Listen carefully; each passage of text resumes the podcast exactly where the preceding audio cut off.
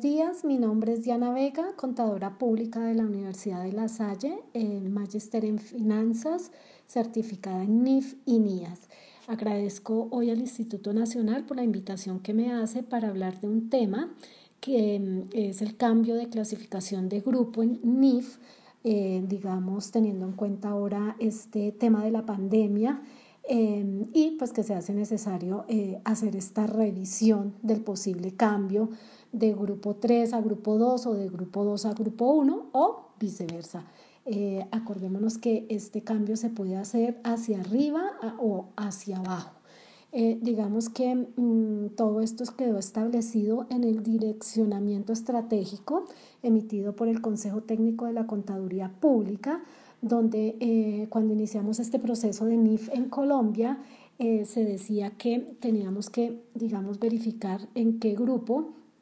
a qué grupo pertenecíamos, teniendo en cuenta que el grupo 1, eh, pues son las empresas que cotizan en bolsa de valores o que tienen interés público, como las compañías que captan dinero del público, caso específico el sector financiero. Y había una tercera categoría que eran las compañías eh, de gran tamaño, más de 200 empleados o más de 30 mil salarios mínimos legales vigentes en activos que importaran o exportaran más del 50%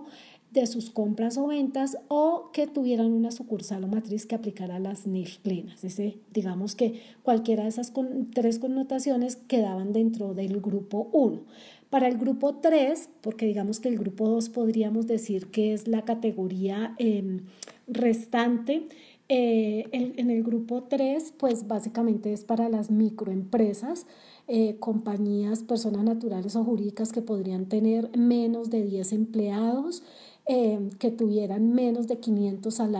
menos de 500 salarios mínimos legales vigentes en activos, excluida la vivienda, o menos de em, 6.000 salarios mínimos legales vigentes en ingresos.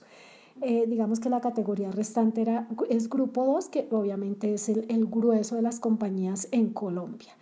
Bueno, entonces, eh, pues ya una vez clasificado en alguno de esos tres grupos, cuando entramos en NIF, en el, en el proceso 2014, 15 y 16, pues las compañías em, hacia adelante tenían que estar revisando en qué momento podían cambiar sus condiciones eh, tanto de, digamos, de activos o tamaño de la empresa o sus condiciones de operaciones. Por ejemplo, si una compañía inicialmente estaba clasificada en grupo 2 porque no cumplía las condiciones para ser grupo 1, pero de pronto es adquirida por una matriz que... Em,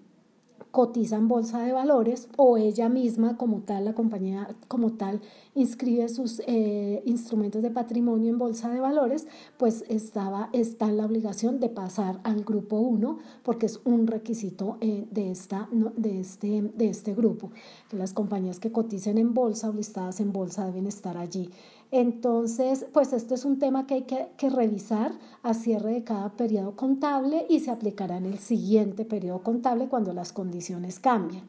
Digamos que de alguna manera es obligatorio cuando em, el, el, cambio de grupo es de orden superior, es decir, si estoy en grupo 2 y paso a grupo 1, la aplicación es obligatoria mientras que eh, si la clasificación es de orden inferior, por ejemplo, estoy en grupo 1 y quiero pasarme a grupo 2 porque ya no cumplo las condiciones para estar dentro de grupo 1, se puede hacer de forma voluntaria. Entonces, es un tema muy importante que se tiene que revisar eh, a cierre del año 2019 y 2020, más aún con, con este año eh, tan complicado con relación a la pandemia que ha generado este COVID-19, pues se hace necesario esta revisión del grupo y si es eh, necesario hay que hacer el cambio, ya sea de orden superior o de orden inferior en forma voluntaria, de orden superior de en forma obligatoria. Bueno, eh, pues agradezco nuevamente al instituto, muchas gracias por la atención y hasta una próxima oportunidad.